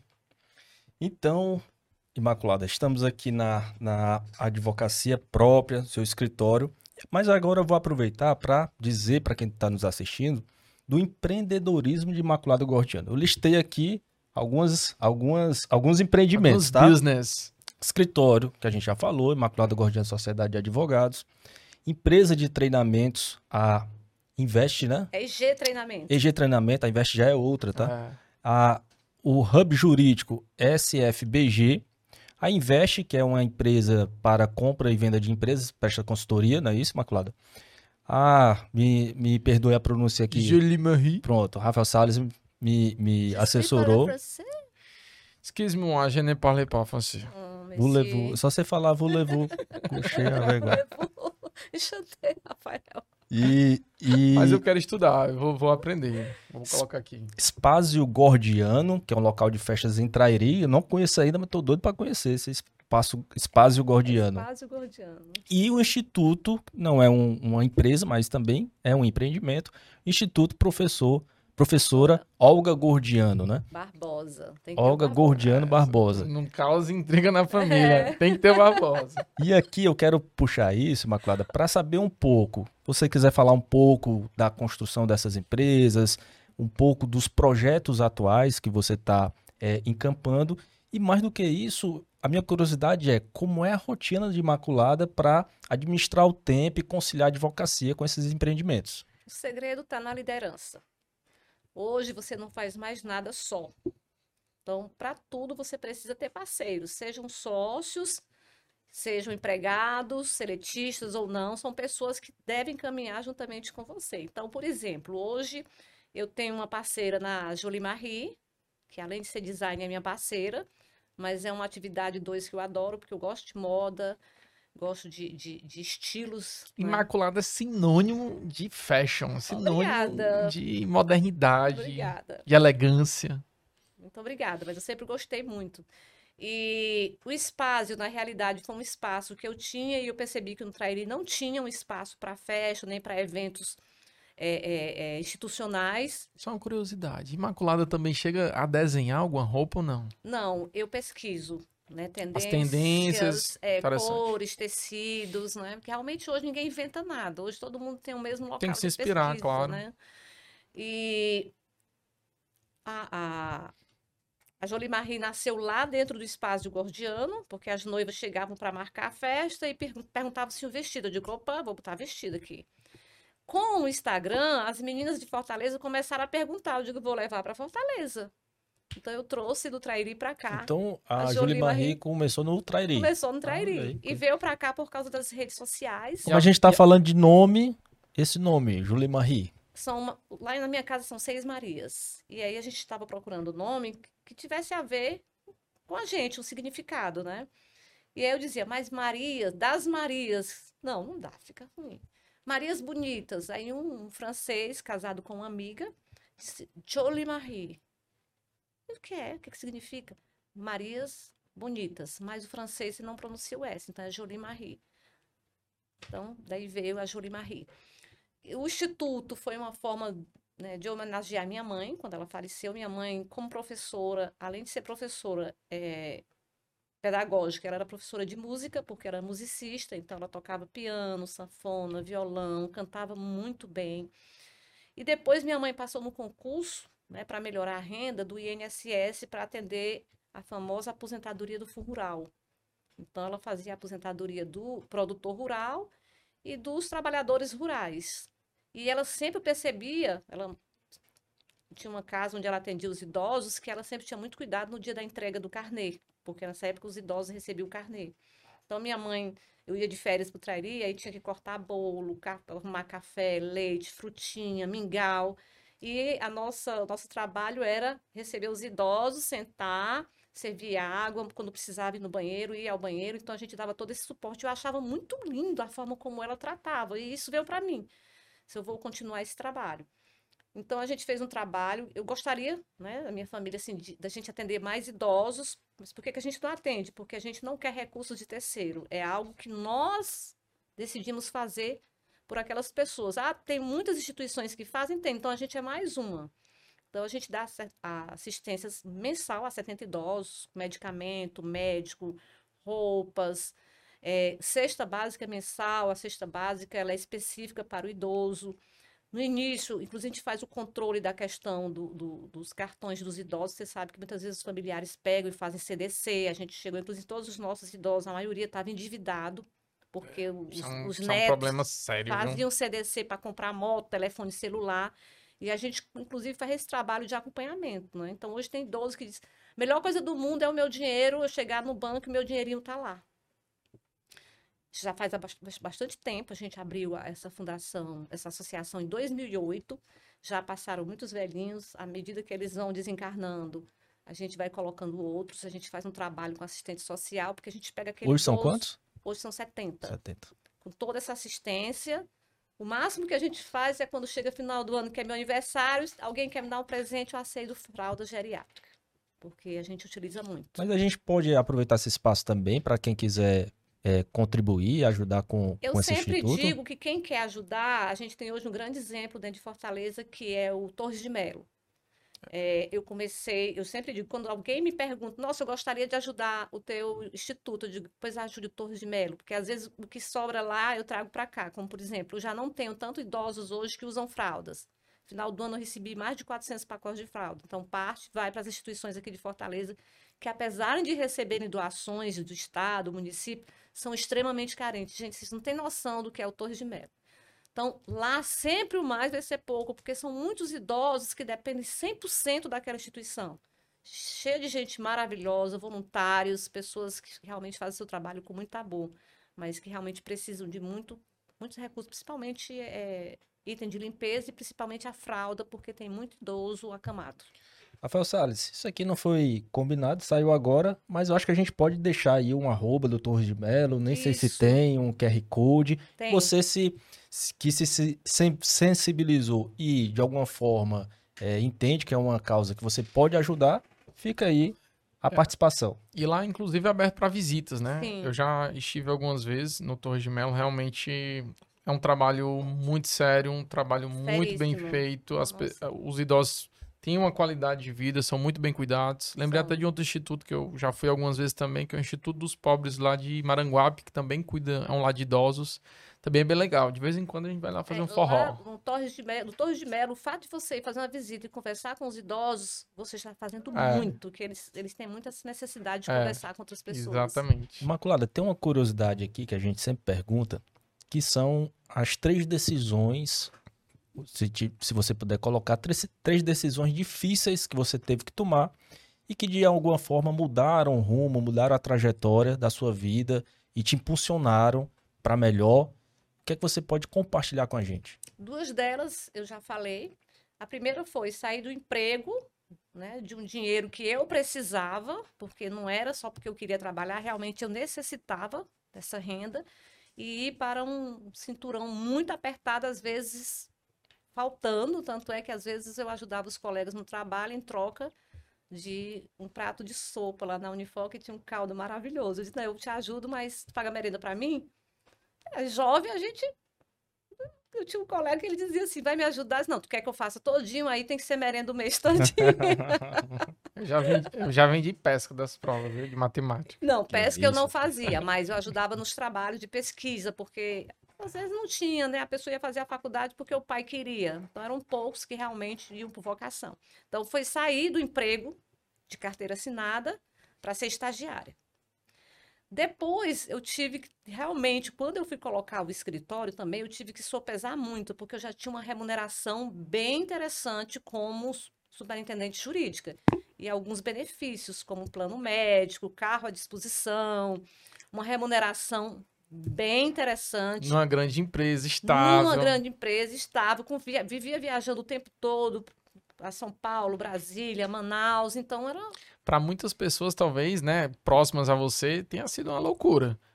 É, Ela, a- ela tá ficando louca. Algumas pessoas comentaram, mas quando eu cheguei para a empresa e vendi que para ela ela teria me- o mesmo trabalho, né? E assim, lógico, você vai empreender, você vai para o risco. Então isso foi um, um momento assim que realmente balançou um pouco do ponto de vista financeiro, até porque eu tinha duas filhas menores na época quando eu saí, uma tinha eu acho que seis e a outra quatro anos, eram bem crianças, né? E eu tinha me recém-separado, me divorciado e eu sempre fui aquela mulher que eu não ia atrás, apesar de ser um direito indisponível, eu não ia ficar atrás de ninguém para estar pagando. Eu digo, na minha cabeça, quem pariu, Mateus, que balance. Sempre foi muito claro. E houve esse momento que realmente deu um friozinho na barriga, mas eu enfrentei, porque depois a sensação de abrir o escritório foi fantástica, gente. Eu tô até Como- me arrepiando aqui. Como é até hoje, o melhor. a segunda-feira para mim, tanto é que eu boto segundou. Gente, segunda-feira é maravilhoso você começar a Ah. semana. Aí. Eu começo a semana, falo com todos os advogados, coloco a mensagem para a semana, passo entre os sócios, entre os coordenadores. É o dia que eu me comunico com todos eles, não é? Porque tem dia que não dá tempo. Mas é o dia que eu, que eu começo a semana mesmo. É, e o outro momento foi quando eu fui abrir o capital do escritório. Porque quando eu abri o capital do escritório, ele já era um escritório que já tinha um, um bem. Eu ia te perguntar isso. Emenda falando para que o pessoal tenha noção do que é o Imaculada Gordiano Sociedade de Advogados atualmente. Como ele se organiza, Como- se estrutura. isso é- Quantos advogados, quantos eh, processos você gerenciam, para o pessoal ter a noção do que é esse grande escritório aqui de Fortaleza. Nós somos hoje oito sócios. Todos os sócios vieram, advieram né, nessa formatação de quadro societário por abertura do capital social. É, foi feita avaliação do escritório baseado no- em, em- em faturamento, naquele modelo americano do EBITDA, né? Uhum. E eu chamei as pessoas que eu queria ter como sócia, porque nessa hora, né, o affect societatis tem que contar, e é toda uma avaliação que você faz. E com isso a gente foi crescendo, quando eu fui trazendo e buscando lideranças e dividindo responsabilidades. Isso diminuiu um pouco o peso né, da estrutura em cima dos meus ombros, e inclusive possibilitou eu ter outros empreendimentos onde eu pudesse trabalhar também com outras pessoas. Então, somos oito sócios de capital, tá? realmente patrimoniais. Nós somos 45 sócios de serviço, que é o que é baseado na legislação da OAB. Ah, por que, que eu não tenho associado? Porque quando você entra no, no escritório, eu não tenho estagiário, eu tenho advogados em formação. Então, se realmente ele quer ser advogado, ali é um excelente local para ele se desenvolver como profissional. Terminou a AB, já entra como um advogado júnior. A gente tem toda essa, essa cultura, essa estrutura da formação do profissional. Como advogado júnior, você vai percebendo, né, dentro de uma avaliação de desempenho, o crescimento dele como profissional, como pessoa também, porque isso é muito importante. Né? Porque às vezes eu digo, gente, tu receber 7 mil, 10 mil, às vezes para você tá ótimo, para mim não tá. Eu quero que você ganhe mais. Por quê? Porque se você se acostumar a ganhar 5, 7 mil, 10 mil por mês, você cria uma zona de conforto que para o escritório, né, que é um, um escritório de DNA empreendedor, não é legal. Eu quero que você ganhe mais. Né? E às vezes o jovem não tem essa paciência, né? Então o menino termina aqui ou a menina termina a, a já sai com a OAB, já, sim, cadê minha secretária? Não é assim, gente. cadê minha sala? Né? Então, assim, é, é, e aí a gente investe muito, a gente hoje tem um comitê fantástico que é chamado hashtag GSA Friendly, que a gente faz um, um trabalho de, de diversidade, ah, para colocar a mulher no mercado de trabalho, não, porque essa já é uma cultura da gente, é sempre muito equilibrado, homens e mulheres, mas a população homossexual, e a gente colocou isso como um dos nossos princípios, nossos valores, que é o apoio e o respeito, o respeito e o apoio à diversidade. A gente respeita, mas a gente apoia, a gente traz para dentro do escritório profissionais homossexuais que muitas vezes, em entrevistas, eles são postos para fora e muitas vezes, quando descobrem no decorrer da, da, da, do trabalho deles, eles se tem que tirar alguém, tira primeiro, né? Então, assim, eu já cheguei a ter uma secretária trans, a Fran, morro de saudade dela, comprar o passe da Fran, a Fran, ela é uma trans que realmente ela conquistou todos os nossos clientes, mas assim, a Fran era de uma intele intelectualidade ímpar, tanto é que ela foi chamada para um instituto que faz um trabalho exatamente de apoio às mulheres trans. Então, assim, portas abertas, mas com muita responsabilidade. Então, nesse comitê, a gente tem muita palestra, muita formação. A gente trabalha com a doutora Cintia Barcelos, que hoje é expoente do direito de família na área do direito homoafetivo. Então, não é algo para fazer bonitinho e ter lá um arco-íris, não. É algo realmente real e de fortalecimento do profissional da advocacia dentro do nosso escritório. De dentro para fora, né? De dentro para fora. O que eu sinto, olhando de fora, acompanhando mesmo as redes sociais, eu conheço muita gente que trabalha eh, lá no Imaculada, e o que eu sinto é exatamente a personificação disso que a Imaculada está falando que faz parte da cultura da empresa, mas não é só para pintar de empresa bonitinha nas redes sociais, não. não. Realmente existe uma cultura voltada para isso, é muito forte. Eu acho que mensalmente, às vezes talvez até dependendo do mês, semanalmente tem é, formação interna Nós voltada para isso. Nós temos o Imaculada Talk, que ele acontece de 15 em 15 dias, sempre com um tema, mas a gente tem os treinamentos. Então, a gente treina, a gente faz formação em relacionamento interpessoal, a gente faz também em comunicação. Às vezes o advogado sabe o que vai falar, mas às vezes tem dificuldade de se expressar, de falar em público, então a gente treina. A gente faz um trabalho voltado para o controle do estresse. A gente faz trabalho voltado para a liderança, para a formação de gestores, de coordenadores. Então, sempre a gente procura fazer outras formações que não sejam só na área jurídica, mas também o próprio escritório incentiva e dá bolsa aos profissionais que a gente acredita que poderá um dia ser um sócio patrimonial, investindo em curso de inglês, investindo em, em, em pós-graduação e para os sócios já mestrado. Então, a gente tem todo esse trabalho de cultura, de melhoria, não só da pessoa advogado, mas da pessoa quanto pessoa, né? Na sua formação de cidadã ou de cidadão. Então, você já teve uma noção aí do que é a estrutura de Imaculada Gordiano. Rafael sempre faz uma pergunta um pouco profunda que é. ele vai fazer aqui. E enquanto você reflete a resposta, eu vou fazer outra. Faça a sua pergunta. Mas ainda vou fazer outra, que é uma curiosidade bem rapidinha. o Ceará ficou pequeno para Imaculada Gordiano? Não. O Ceará sempre vai ser grande para o Imaculado Gordiano. Primeiro que ele é do Ceará. Tá? Na realidade, foi a necessidade dos clientes em serem atendidos fora do estado do Ceará pela qualidade da entrega no Ceará. Então, eles quiseram essa mesma entrega em outros estados. Então, nos levaram.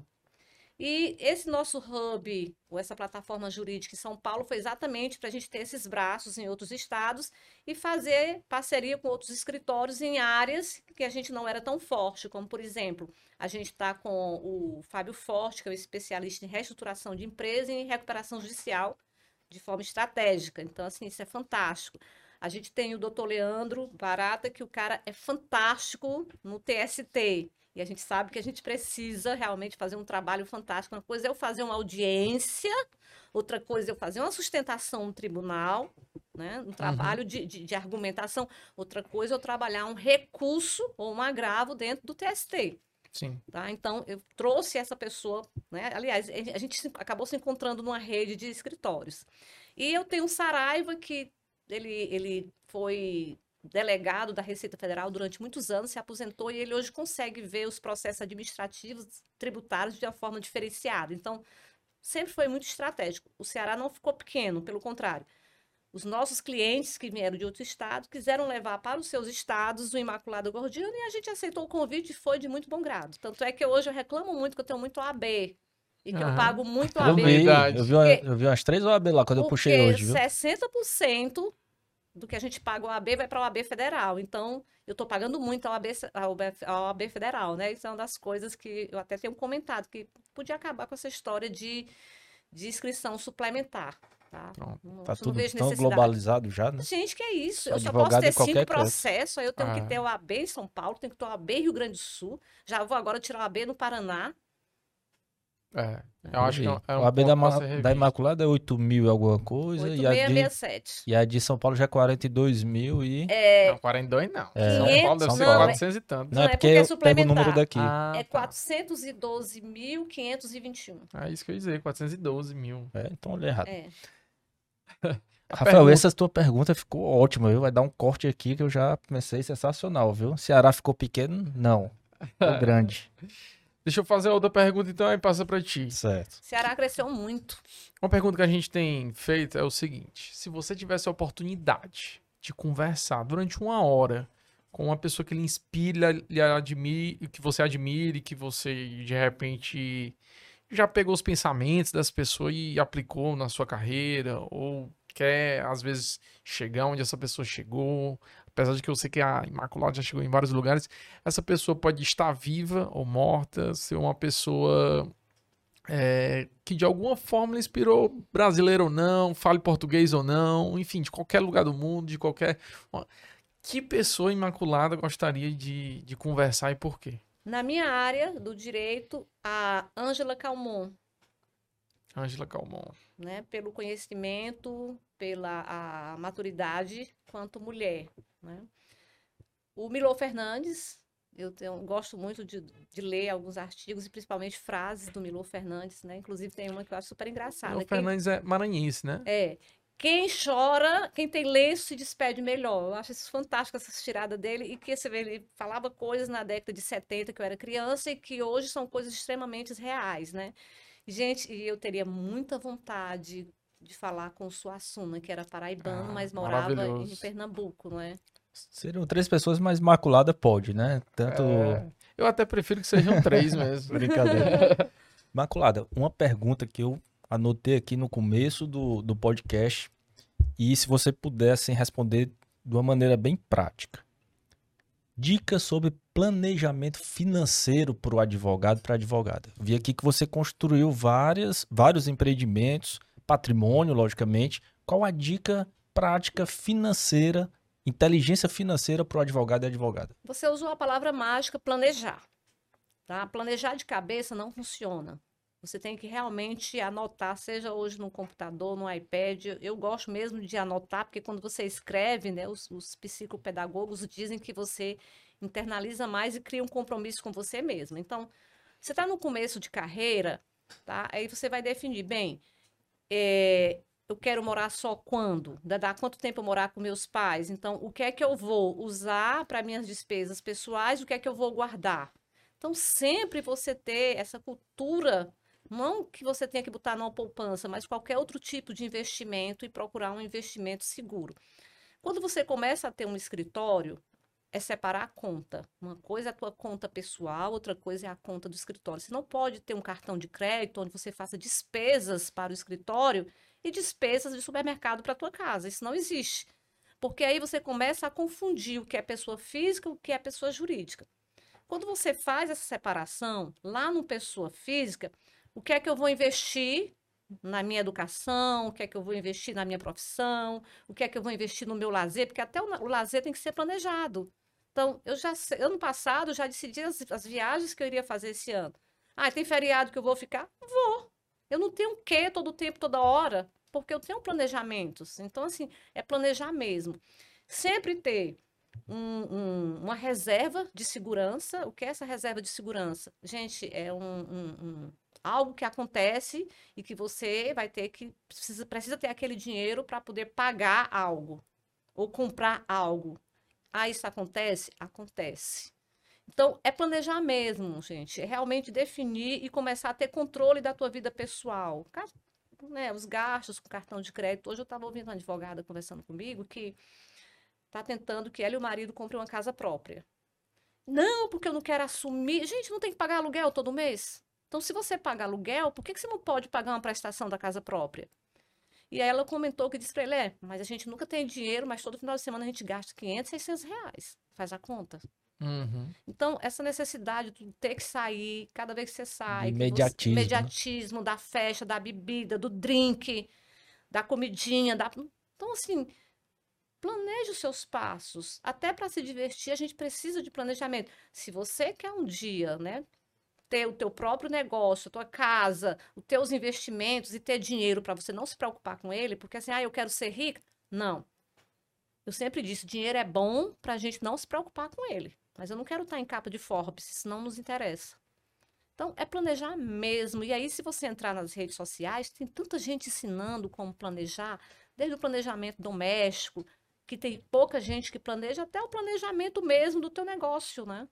ele tem que começar com um tempo de payback. Eu vou investir tanto, mas em tantos meses ou tantos anos ele tem que começar a empatar. Se ele não começa a empatar, alguma coisa está errada, porque senão vou ter que ficar alimentando algo que nunca vai dar retorno. Né? Então, uhum. todos esses investimentos são feitos com planejamento. Dicas práticas. Nós estamos aqui já finalizando, Imaculada, mas eu quero saber o que é sucesso para a Imaculada Gordiana. Sucesso é uma palavra muito genérica e, e o sucesso é muito questão de como você está emocionalmente. Porque muitas vezes a gente coloca o sucesso como algo que alguém alcançou e eu também quero alcançar. Então, sucesso é você sempre estar superando as suas metas. O normal é que você atinja superar é o sucesso. Rapaz, perfeito, tá viu? Aqui, Olha, eu anotei muita, anotei assim, esse, esse, papo foi muito engrandecedor, como sempre é o contato com a Imaculada, Planejar ela sabe disso. de cabeça não funciona. Não. Sei, algumas coisas que ela falou aqui, o segredo está na liderança. Não estudava para OAB, estudava para advogar, não tem um estagiário, tem um advogado em formação. E o Ceará sempre será grande para Imaculada Gordiano. Sempre. Eu Algo, amo meu estado, gente. Frases que eu aproveitei aqui. Minha amiga Imaculada, mais uma vez agradeço demais a presença. Imaculada, eu fiz o convite, como da outra vez, ela não perguntou muito o que era, disse que estava junto, que podia contar. Isso é uma felicidade muito grande para mim, porque é uma amizade na advocacia, que nasceu da advocacia, Foi. que nasceu do olho no olho, que nasceu na OAB. Inclusive na OAB, na né? A OAB só me deu coisas boas, graças a Deus. Eu Rafael também, Salles também é um deles. Eu tenho saudade daquela nossa comissão, sabia? Pois é. Gente, que trabalho maravilhoso. Minha amiga, muito obrigado. Se você quiser deixar uma mensagem final aí para o nosso público, fica à vontade. Assim, é... voltando à história do sucesso, quando você realmente foca, quando você realmente sabe o que você quer, você vai superar qualquer barreira que seja. Elas sempre vão vir? Vão. Às vezes são até barreiras internas, são barreiras emocionais. Então, joga no papel o que você quer, cria uma visão de futuro, veja que barreiras você tem que superar e sempre essa visão de futuro, 80% dela tem que depender de você. do teu envolvimento com conhecimento intelectual e conhecimento emocional. Esse é o suficiente, principalmente esse equilíbrio. Senhoras e senhores, essa foi Imaculada Imaculada Gordiana. Meus amigos, mais uma vez, obrigado você que esteve até aqui. Quem quiser seguir e acompanhar Imaculada Gordiano, o que é que você indica aí? Qual a rede social que você indica para quem quiser temos, saber um pouco mais? É, o meu é Maria Imaculada, porque o Imaculada Gordiano é o escritório. Eu perdi meu nome. dizer, né? Então, quem quiser acompanhar é Maria Imaculada Gordiano. Eu não dou muita dica, na realidade, eu uso muita rede social no meu nome, muito mais para para minha cabeça mesmo. Agora, assim, no meu LinkedIn, que é Imaculada Gordiano, realmente eu faço um trabalho bem legal. E também eu aconselho que eu acompanho, que você também acompanhe, você, principalmente advogada, advogada, o, o escritório, arroba Imaculada Gordiano, sim, não é isso? Sim, sim. A, Lá gente, você tem vai- a, a gente tem uma rede social bem interessante, inclusive com artigos, que são trabalhos feitos pelos próprios advogados, né? Quem quiser acompanhar Rafael Salles, Rafael HD Salles. E quem quiser acompanhar a Franca Almada, arroba Franco Almada Azevedo e Amigos de Lei, arroba Amigos de Lei, tá? Mais uma vez, obrigado pela audiência. Deixa aqui o seu curtir, tem que divulgue. comentar. O que é que vocês acharam desse episódio com a Imaculada? Comenta lá. Divulgue. E marca Imaculada. Divulgue para aquele seu amigo advogado, para aquela sua amiga advogada e também quem não é advogado. É um, é um bate-papo descomplicado, despretensioso, mas com muita informação. Muito obrigado. Agradecer mais uma vez nossos apoiadores Uritu Cafés e Mispa Segurança. Mispa Segu- e Mispa Segurança. Muito obrigado e até a próxima. Legal. Até a Até próxima. mais. Abraços.